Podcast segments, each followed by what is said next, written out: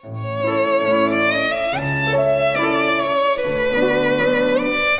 爱的宝贝儿，你好，我是小雪老师，欢迎收听小雪老师讲故事，也感谢你关注小雪老师讲故事的微信公众账号。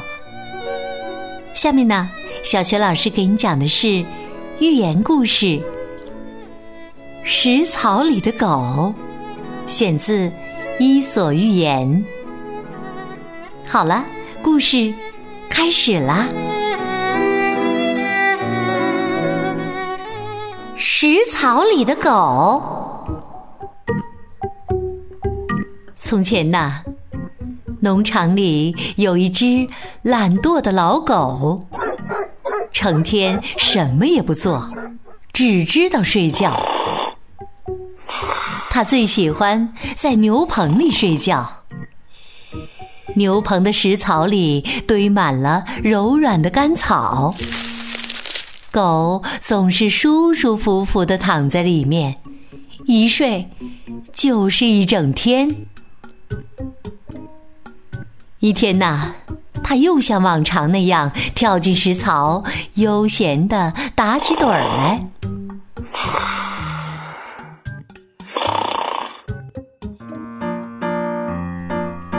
到了傍晚，几头牛走了进来。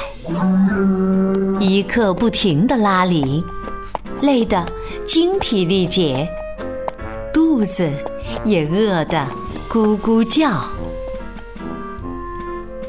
打扰一下，他们很有礼貌的对狗说：“您可以换个地方睡觉吗？我们饿了，需要好好吃一顿干草。”狗蛮不讲理地说：“你不饿，关我什么事儿啊？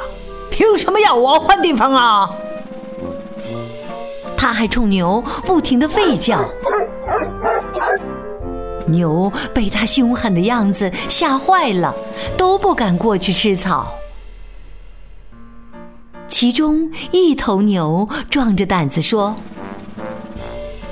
你好好想一想。”你是吃肉的，不吃干草。